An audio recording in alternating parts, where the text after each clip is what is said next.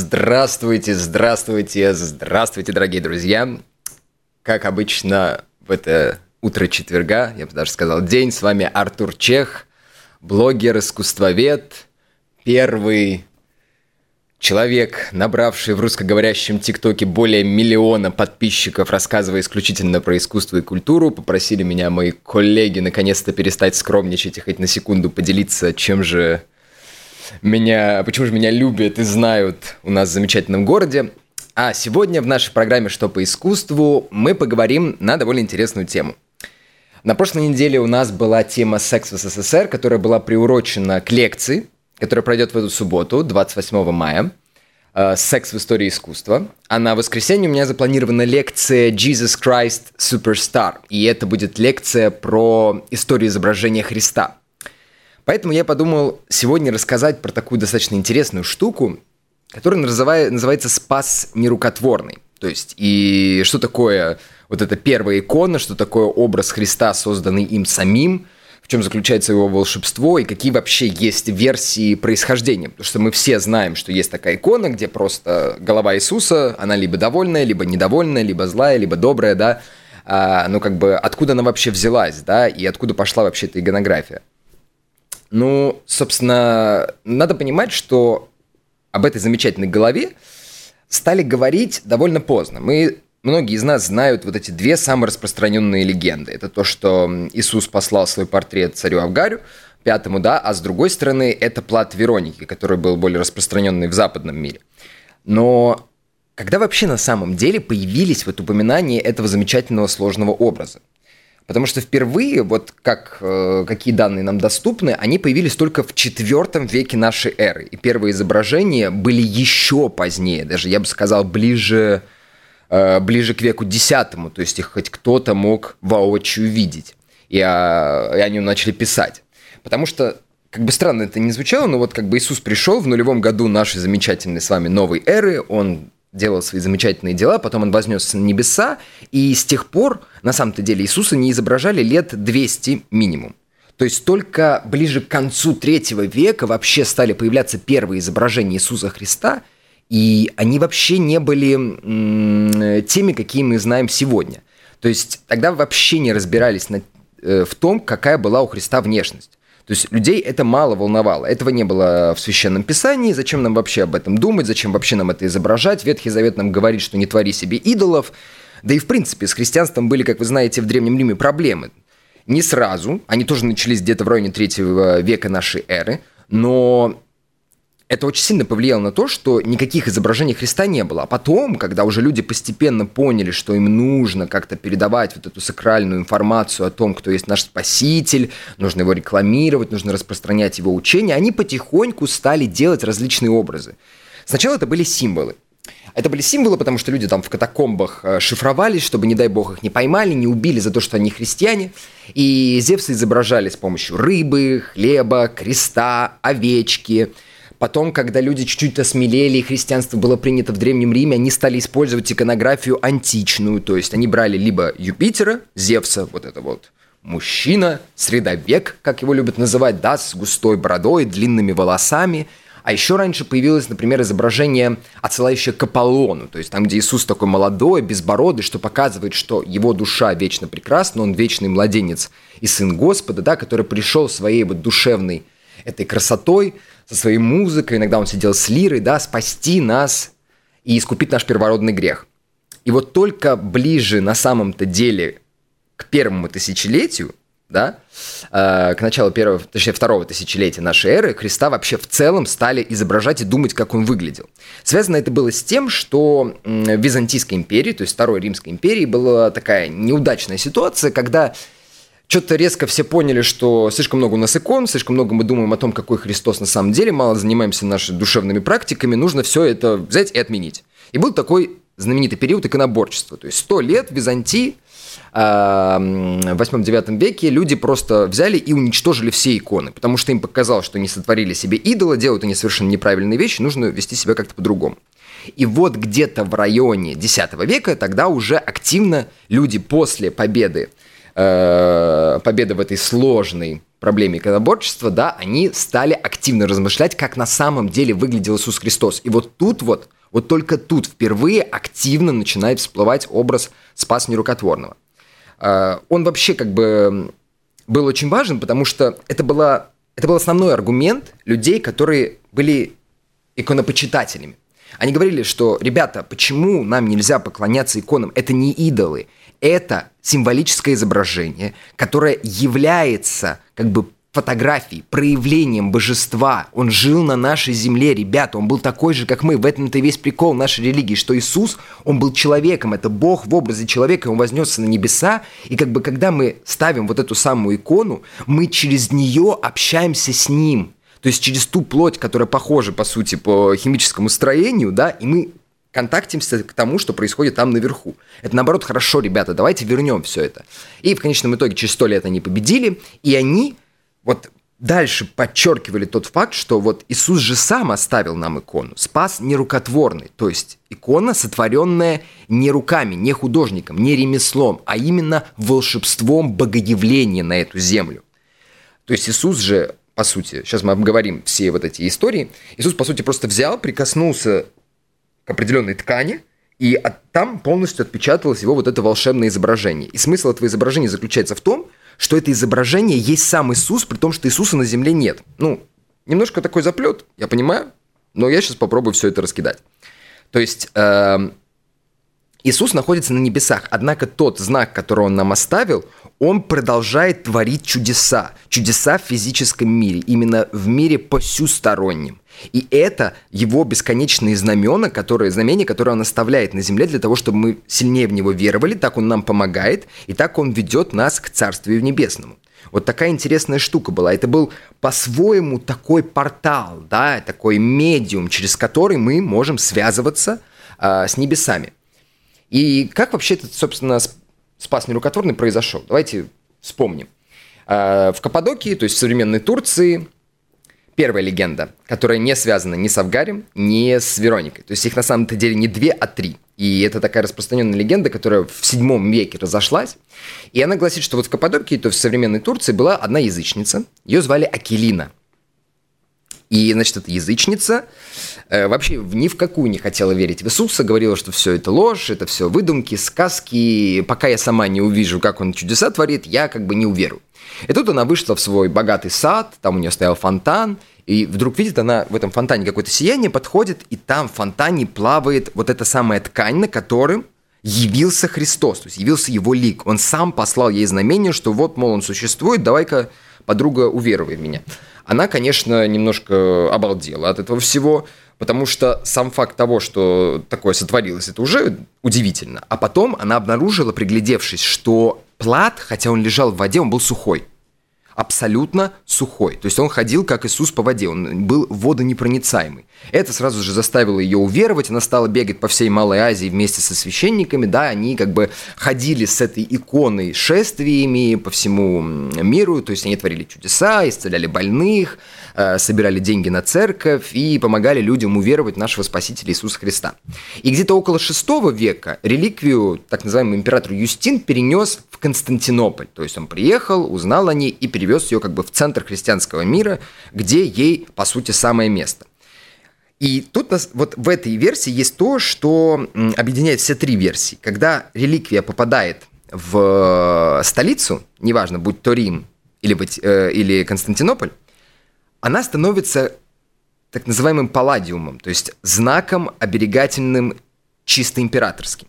То есть чисто самого высшего как бы понтифика, властителя, и это становится как бы личным гербом, да, что вот со мной Иисус Христос, Он явился мне, Он рядом, и Он ради меня, то есть для вашего царя, творит чудеса, и именно благодаря мне все жители моей замечательной страны, моего э, замечательного властвования, они могут вознестись на небеса и узреть эти самые чудеса. То есть он использовался в том смысле, в том смысле еще, что поднимал статус Василевса показывал, что смотрите, насколько я крутой, что до меня снизошел Иисус Христос. А, что дальше случилось? На самом-то деле почти никакой э, информации нет. Всплывают ближе к IX веку такие вот замечательные истории, что однажды на Константинополь было совершено нападение, да, была сложная осада, все жители уже отчаялись, нет ни еды. прям как у нас сейчас через 10 недель, а, нет ни воды, все это полный конец. И тут один из священников вспомнил, что на самом-то деле у них есть вот этот чудодейственный спас, лик Христа, они его вытащили, прошлись вдоль ворот города, и тут же бахнула молния, вражеский флот разбомбило, все враги испугались и убежали. И они так выдержали эту замечательную осаду. Вот та самая, грубо говоря, сила, да, о которой все упоминают, что Иисус Христос в самой сложной ситуации своим друзьям-христианам обязательно поможет. Но это было когда-то. Как он выглядел, э, никто не знает. Называется он Камулиана, образ Камулианы. Э, Камулиан можно еще назвать. И никто даже не знает, как он выглядел, в отличие от других двух распространенных легенд – есть одна такая версия, замечательная сохранилась икона, она сейчас находится в Киеве, а, Сергия Бакхана 7 века, и там вот над двумя такими безбородыми юношами, совершенно одинаковыми, святыми, да, вот в медальончике таком сияющем, а нимб золотистый, есть вот этот вот образ, да, Иисуса Христа, который взят э, из Юпитера, то есть средовек, такой бородатый, с длинными волосами, борода сплошным пучком, волосы очень курчавые, да, что потом изменится в будущей традиции. И он исчез, исследований у него никакого нет, и как он выглядел, никто не знает, и даже копии от них не сохранилось. Есть предположение, что их все могли вот так вот уничтожить в период иконоборчества, да, но тут возникает такой очень странный вопрос у всех вообще в целом исследователей. А, если вот спас нерукотворный и вправду был таким чудодейственным, и вправду он не горел, не тонул, почему так случилось, и почему Господь наш позволил вообще э, бедному спасу нерукотворному быть уничтоженным? С одной стороны, в этом есть такая интересная богословская история. Э, люди веровали, что как бы если Иисус прикоснулся к ткани, ткань ожила его образом, то есть это вот такое вот магическое действие, да, то по сути можно сделать копию или как минимум приложив некую художественную поверхность к этому самому спасу, и он снова там отпечатается, и он будет не менее чудодейственным. Поэтому, собственно говоря, такое большое количество вот этих спасов сохранилось до наших дней и до сих пор продолжает изготавливаться из-за веры в то, что эта магическая сила не ограничивается одним пространством. То есть это тот живой облик, тот живой знак, который можно воспроизвести снова, снова, снова и снова, скопировать и распространить по всему миру, чтобы он делал всякие чудодейственные, э, замечательные штуки. Другая легенда, которая у нас есть, это Убрус из Эдессы, или Убрус, да. Ну вот это та, что почитается особенно в православном мире. Ну, нам на самом-то деле грех ее не знать. Но напомню на всякий случай, мне она тоже очень нравится. Вот такой царь Авгарь, который очень сильно страдал проказой. Знал он, что существует Иисус Христос, и он отправил своего посланника вместе со своим письмом туда, в район Иерусалима, где они с легкостью нашли Иисуса Христа, потому что Иисуса Христа знали все, он везде себя рекламировал, везде сиял, как бы, и на него наткнуться было не такой уж и большой проблемой. А, как-нибудь сделаю выпуск про э, вообще вот это популярность Иисуса Христа именно в тот момент при его жизни. Но Вспомним потом. А так вот, э, его быстренько нашли, принесли ему письмо царя, и там было сказано, что вот ты, ты исцеляешь больных, воскресаешь мертвых, ходишь по воде, ты такой прекрасный, пожалуйста, помоги мне, я страдаю, и я в тебя уверую. Приходи ко мне, излечи меня. Иисус, конечно, посмотрел свое расписание, понял, что очень занят, ему все-таки в конце концов надо на Голгофу уйти, и он сказал, что прости, время мне не позволяет, но я позволю твоему художнику написать мой портрет, и будь уверен в том, что он будет обладать такой же чудодейственной силой, как и я сам, потому что это будет не просто моя фотография, а это будет мое повторение, то есть это будет частичка меня, вселенная в поверхность. А, однако же художник Анани никак не мог справиться, что-то он постоянно пытался его написать, это длилось несколько дней, и мешало ему то, что когда он смотрел на Иисуса именно в момент э, нанесения краски на поверхность, его слепил страшный свет, который исходил от Иисуса Христа. Вот тот самый замечательный нимб, да, который появляется на каждой иконе. Тогда Иисус сказал, ладно, парень, иди отдыхай. Пошел, умыл свое лицо, взял полотенчика и отер свое замечательное, прекрасное, богоподобное лицо. Отняв его, там обнаружился его вот этот вот самый облик. Передал он его художнику, тот его отнес к царю, и Авгарь, конечно же, сразу почувствовал себя лучше. Однако он не вылечился 100%, как гласит легенда, и после смерти Иисуса Христа э, ну, так гласит предание, он явился царю Авгарю и как бы уже окончательно его исцелил, за что царь Авгарь этот образ особенно сильно почитался, и по одной очень распространенной версии, однако не совсем 100% достоверной, он как бы помест... Э, наклеил его на деревяшку и повесил прямо над вратами города Эдессы, да, поэтому он называется Спас Эдесский, э, Убрус Эдесский, да, и как бы Тут вообще было, помимо того, что он показывал каждому человеку, входящему в свой город, что вот кто тут красавчик, да, кто тут молодец, в этом была очень тоже интересная богословская история. Ведь в Евангелии упоминается, Иисус говорил, «Я есть дверь в Царствие Небесное». И вот этот вот эта сила портала, да, как бы обозначение такого указателя на какой-то волшебный портал, она очень легко соединилась с таким еще даже несколько языческим представлением о том, что дверь, любая дверь, которая есть в нашей жизни, она обладает магическим действием, да, еще с глубоких-глубоких времен мы воспринимаем дверь как некий портал, да, между жизнью и смертью, между посюсторонним и потусторонним, и, ну, как бы, я не знаю, как вы, но у меня до сих пор вот это вот есть, что, как бы, если я вышел из дома и что-то забыл, мне обязательно когда я возвращаюсь, нужно посмотреть в зеркало, да, потому что я должен исполнить определенный магический ритуал в рамках этого портала. Или если там э, с кем-то прощаюсь, то ни в коем случае нельзя прощаться через порог, да, потому что мы тогда впускаем в свою квартиру злых духов. Вот люди, они трансформировали вот эти все свои достаточно примитивные верования и как бы сопоставляли их с тем, что нам говорил Иисус Христос, и соединяли их в прямом смысле на практике. Но вернемся к истории. Провисел этот замечательный убрус э, над вратами где-то до плюс-минус 6 века нашей эры, по другим версиям до 9 века, 10 точнее века нашей эры, после иконоборческого. А потом замечательный император он выкупил его за просто огромные деньги. Он обменял там э, кучу военнопленных из тех земель. Он заплатил э, за это гигантское количество денег и перенес эту замечательную реликвию в Константинополь. Даже учредили 16 августа в честь этой иконы праздник. Все ходили, радовались, носили всю икону по городу. А потом эту икону спрятали.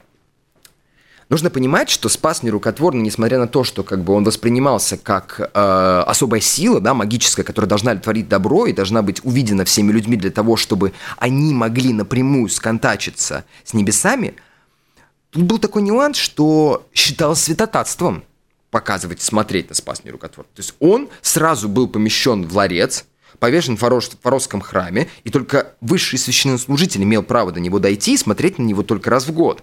И, как гласят хроники, где-то в районе XI века, вот э, такой тарагонский аноним писал, что однажды эту икону достали, чтобы все могли на нее смотреть, ну что это мы как бы, получили артефакт, почему он в Эдессе висел на самом видном месте, а у нас вот нельзя. И Тут же случилось землетрясение. Тут же каждому человеку во сне являлись видения, что вот, Константинополь ждет неминуемая гибель, если вы не закроете этот замечательный ларец. Ну и людям делать оставалось нечего, они его закрыли, и вот ни в коем случае нельзя было его доставать.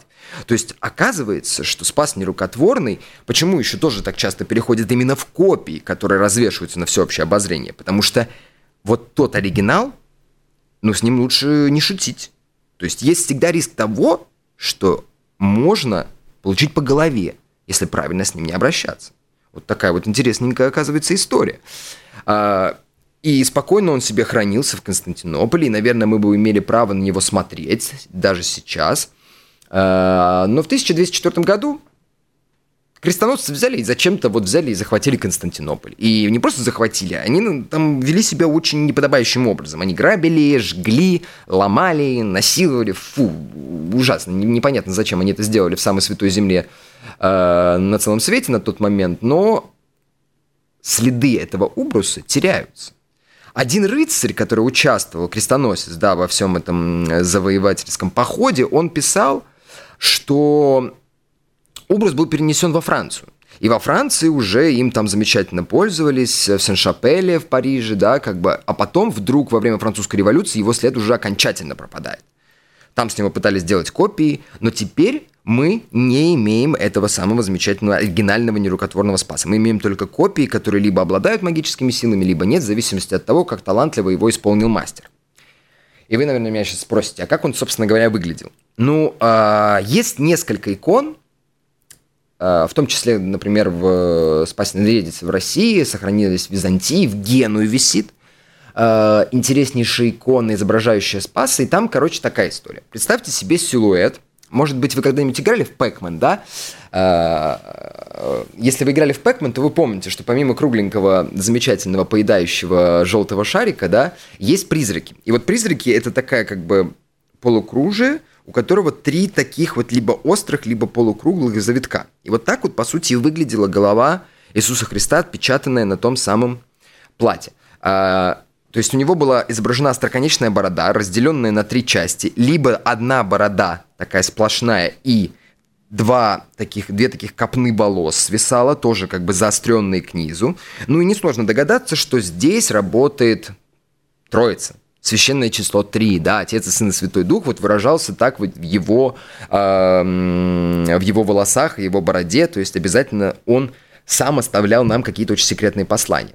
А, понятное дело, что различные версии варьируются, потому что кто-то воспринимал и видел Убрус э, с шеей, кто-то видел без шеи, очень редко видели его с закрытыми глазами, кто-то видел с такой бородой, кто-то видел с такой бородой, но суть заключается в том, что вот после X эм, века мы точно знаем, что вот Иисус – был именно таким средовеком, с бородой, с длинными волосами, как правило, прямыми. Ну и у людей начало возникать огромное количество вопросов, как правильнее всего было бы его копировать. Были версии того, что нужно изображать его, помимо с закрытыми открытыми глазами, нужно было изображать его волосы не мокрые, потому что все-таки, хотя Иисус и умыл свое лицо, да, большим количеством воды, он все-таки ее отталкивал от себя, и его голова не могла стать мокрой, когда он отпечатывался. Кто-то говорил наоборот, он должен быть мокрый, он специально выключил свою функцию, и сейчас раз он был именно мокрый. Кто-то говорил, что нужно изображать именно сам плат, да, то есть нужно не только лик пытаться копировать, а нужно как бы копировать лик именно с тканью, чтобы она желательно висела. Кто-то говорил, что его нужно изображать, как будто бы ангелы держат этот плат, да, и они натягивают края этого плата, чтобы он оказался таким вот абсолютно плоской поверхностью. При этом они завязывали концы в узлы, да, узлу тоже придавалось очень серьезное значение, как бы узел, который связывает наш мир и мир э, горней. То есть было куча всяких абсолютно разных редакций. И сегодня мы, к сожалению, о них ничего, ничего совершенно не знаем, но многие исследователи склоняются именно к тому, что там вот сам Спас, как бы его полностью вот так вот ткань сложили – чтобы оставалась исключительно сама голова, чтобы мы видели именно в первую очередь лик объемный, вот такой вот интересный, и желательно его подкрасить, потому что люди, которые его видели тогда, они рассказывали, что краски не было, что была такая, знаете, рентгенограмма, как на Туринской плащани, плащанице, а, то есть и людям приходилось очень много все это домысливать и додумывать. Но след его, к сожалению, теряется, и мы уже, скорее всего, никогда не узнаем, как выглядел оригинальный образ чудодейственного Иисуса Христа. А, тут фишка еще заключается в том, что помимо самого плата была еще керамическая досочка, потому что по преданию э, во-первых, досочка, которая закрывала да, от всеобщего зрения вот этот вот нерукотворный образ, на ней от чудодейственной силы отпечатался лик Христа, и была как бы вторая копия, да, сделанная самим Иисусом Христом. То есть такая была сильная энергетическая концентрация в этом самом нерукотворном спасе, что он отпечатался на досочке, которая закрывала ларец, эм, в котором, собственно, и находился сам Убрус. Да? А по второй легенде, что когда она не шел домой, он по дороге зашел в Ярополь, э, побоялся, что у него там могут этот портрет украсть, спрятал его в камнях, отошел, вдруг эти камни засияли а пламенем, все подумали, что это пожар, выбежали, стали смотреть и поняли, что на самом-то деле просто одна из плиточек, она восприняла на себя образ Иисуса Христа, и как бы там же и в Ярополе решила на ее оставить, мол, ребят, ну как-то так случилось, это вам подарочек, верьте в Иисуса Христа, я пошел домой нести, э, выполнять свою миссию, так сказать. Ну, сами понимаете, что ни одна реликвия в тот момент не могла остаться за пределами Константинополя, ее тоже впоследствии вывезли, и якобы лежали вот обе эти досочки точно в таком же ларце, а, в точно том же самом Фаросском храме в Константинополе, пока не пришли крестоносцы и не устроили там дестрой, как говорится. Вот такая первая версия, точнее вторая версия Спаса Нерукотворного под названием Убрус. Ну и третья, конечно же, версия очень популярная на Западе, и мы ее, кстати, некоторые из нас могут ее знать лучше, потому что в отличие от Убруса из, из Одессы, да, а, Плат Вероники, он чаще выходил в пространство именно живописное, причем живописное с понятия эпохи Возрождения. То есть, когда живопись стала реалистичной, когда она стала объемной, когда она стала подробной, когда она более стала сложно, символически, но не чересчур привязана к богословским трактатам, то есть традиции, да, когда живопись стала вот так вот расцветать на глазах, за что мы до сих пор ее вот уже больше 500 лет любим. Э, что вообще за история Вот мы знаем, что Вероника шла вместе с Иисусом Христом на Голгофу. А, по преданию, кстати, есть у апостола Марка один такой вот маленький-маленький нюанс, такое предложение, что Вероника, и вообще откуда взялось именно это имя, она пошла за Иисусом и следовала с ним, за ним до конца его пути, а, потому что он ее кровоточащую, упоминается, что там была кровоточащая женщина, которую Христос исцелил своим прикосновением, и она впоследствии стала за ним везде следовать в благодарность, что он смог помочь ей избавиться от этого самого бескон... бесконечного кровотечения. И вот оттуда якобы и пошло греческое имя Вероникус, но э, не буду сейчас даваться в эти подробности, это можно почитать замечательных умных дядей на эту тему. А Официальная версия заключается в том, что вот эта Вероника, она шла за Христом, она не могла смотреть без слез и боли, как Иисус, бедняга, тащит этот гигантский тяжеленный крест. У него с головы течет кровь, он весь в поту, потому что на улице жарко, и по некоторым э, свидетельствам, точнее, по некоторым исследователям, э, исследованиям считается, что Иисус прошел с крестом по 40-градусной жаре 40 километров, да, и она не могла видеть это бедное лицо, и она в один момент, когда Иисус рухнул, протянула ему плат, полотенчика, для того, чтобы он утер от вот этих всех не самых приятных жидкостей свое лицо. И когда он отнял полотенце, там вот отпечатался этот самый знаменательный лик, который особенно сильно почитался э, в Западной Европе. Потом Иисус, понятное дело, умер, э, силу свою он оставил, этот плат творил чудеса. И как он, например, оказался в Риме? Вы когда-нибудь задумывались? Суть в том, что по преданию император Тиберий который страдал тоже не самыми приятными заболеваниями в своей жизни, ему не помогали ни лекарства, ни, там, знаете, чай с имбирем, э, вот это все ему никак. Его никак не приводило в форму, и он вдруг услышал, что есть там Иисус Христос, да, и он послал своего посланника к э, Понтию Пилату и говорит, давай, найди мне этого Христа и давай веди его ко мне. Мне нужно, чтобы он меня исцелил. Я слышал, что у него рабочие ручки. А, на что Пилат ему отвечает, что прости, дружище, Иисус уже все, я ничего не мог поделать, я пытался сделать все, что мог, его решили казнить, но я знаю одну женщину, ее зовут Вероника, да. А, вот сходи к ней, у нее есть плат, это как бы изображение Иисуса Христа, и оно работает так же, как Иисус Христос. То есть все проверенная схема. Ну и тогда э, посланник Тиберия Валузиан пришел к Веронике, сказал, подруга, пойдем с нами. Она сказала, хорошо, конечно, без проблем. И таким вот магическим способом оказался этот плат э, со Спасом в Риме, но потом про него информация всяческая пропадает. Пока в восьмом веке она не упоминается во владениях Папы Римского, Иоанна VII.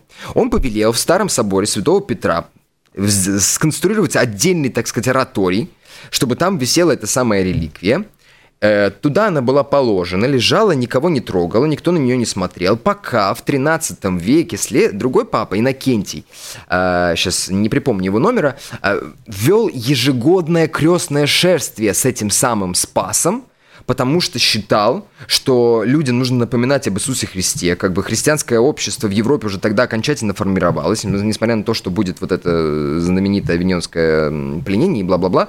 Э, и он как бы хотел, чтобы люди получили благодать, да, чтобы они узрели все реликвии, чтобы они чувствовали вот ту магическую взаимосвязь, да, тот брак души человеческой и Иисуса, который ждет нас всех на небесах и поможет нам достичь Царствия Небесного. А, стали производиться ежегодные шествия, для нее даже, для этих шествий даже была придумана Папой Римской отдельная молитва, и он завел правило, что тот, кто прочитает эту молитву, получит индульгенцию. То есть не так, как будет в эпоху Возрождения индульгенцию будут покупать за бешеные деньги, а ты на 10 дней будешь полностью э, прощен во всех своих грехах, если ты будешь молиться. То есть, грубо говоря, эту молитву люди повторяли каждые 10 дней и надеялись на то, что все их грехи будут отпущены. А в XIV веке, то есть точнее в 1300 году, когда Ватикан э, нынешний, как бы, когда Папа Римский ввел так называемое празднование юбилейного года, это очень смешная история, э, чувствовал, что у него проблемы с бюджетом, да, все-таки там была Папская область, это все нужно было как-то контролировать, нужно было как-то разбираться со всеми нуждами Папы Римского, он ввел так называемый юбилейный год. То есть раз в 100 лет изначально, потом это стало раз в 25 лет, люди должны были все приходить в Рим, э, дарить, э, делать пожертвования, развивался на этом фоне туризм, да, как бы Папа Римский становился очень популярным, всем раздавал отпущение грехов. То есть это была такая вот немножко политическая уловка. И он, этот же папа, да, приказал распространять образки с платом Вероники, показывать его за определенную копеечку. Он говорил, что тот человек, который придет в юбилейный год в Рим, да, и посмотрит на плат Вероники, обязательно будет э, избавлен от всех своих грехов. И, конечно же, сотни тысяч, просто толпы э, толпы этих самых замечательных паломников, искренне верующих, что им отпустят все грехи за то, что они придут и оставят энное количество средств э, и трудов в замечательном Риме, они будут спасены. И вот тогда культ Вероники вот распространился абсолютно по всей Западной Европе, да, почему мы до сих пор его знаем. Он был максимально популярным. Люди наве- на- делали себе нашибки с, э, с копией спаса нерукотворного сплата Вероники на свои шапочки, на свои одежды, да, сохранилась одна замечательная фреска, э, изображающая э, Франциска, который объявляет индульгенцию, она находится в базилике Санта-Мария-дель-Анджели. Э, и там вот изображены как раз те люди, у которых на шапочке вот эта вот копия Спаса очень-очень клево, как вообще этот культ распространился. Но если быть совсем откровенным, то незадолго до вот этого празднования юбилейного года вышла золотая легенда Якова Ворогинского, где и была, по сути, впервые прописана черным по белому эта замечательная легенда. Что стало с платом Вероники, неизвестно, потому что, подобно Константинополю, да, который потом в 1452 году был уничтожен полностью захватчиками мусульманскими, да, Рим был уничтожен Карлом V. То есть он был разграблен, разорен, сожжен, а, он туда вторгся, его воины совершенно какие-то нечеловеческие зверства вытворяли, и якобы вот в этот самый момент, когда туда вторгся в Рим Карл V, этот образ, в, видимо, в каком-то берсеркном состоянии, совершенно святотатском, один из воинов, желая насолить папе римскому его католической церкви, уничтожил своими собственными руками, потому что э, как бы след его теряется. Есть одна очень интересная штука, которая позволяет думать, что плат был полностью уничтожен. Например, через сто лет, ну, чуть меньше, чем через сто лет, в 17 веке было запрещено вообще копировать якобы восстановленный, якобы помещенный в от, свежеотстроенную, в свежеотстроенный собор Святого Петра вот этот вот нерукотворный образ. А в 1600, эм, если не изменяю память, 27 году было вовсе запрещено хоть как-то распространять подобные изображения, делать копии с платы Вероники, были полностью уничтожены все наличествующие копии, да, и поэтому чаще встречаем плат Вероники именно в живописи. А, потому что люди прекрасно осознавали, что то ли это обман, ну, как бы их за это покарает Господь, то ли э, это просто неэтично, как бы некрасиво распространять по, по всему миру чудодейственные иконы, которые не имеют своего аналога, да, то есть не, не имеют никакой чудодейственной силы. Но тогда след пропадает.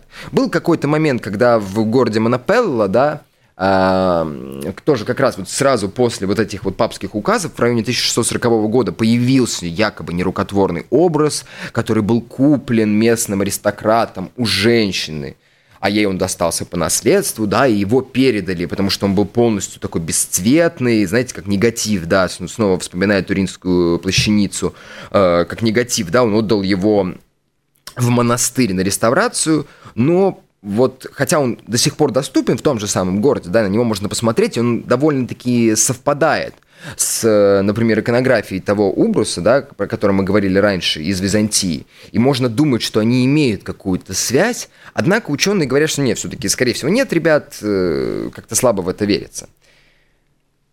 А в 2000 году, ладно, чуть раньше, в середине 20 века, вдруг всплыл один фактик, который говорит нам о том, что, может быть, на самом-то деле никем не был уничтожен плат Вероники, никем не был уничтожен и в Константинополе этот образ, он не был украден, потому что э, сохранились некоторые данные, немногочисленные, что в небольшой такой церквушке в Риме Сан-Сильвестро Инкапите хранился вот этот самый нерукотворный образ, а тот, э, который э, был в Ватикане, да, и которому все люди молились, мог быть даже не настоящим. И в конце 19 века этот образ был полностью спрятан от людских глаз в, в капелле Святой Матильды в Ватикане, Потому что случилась политическая борьба, и в конце 19 века, как вы знаете, Италия объединилась как государство, да, забрала землю у папского государства, то есть папа эм, боялся, что все его священные реликвии могут национализировать, да, и спрятал.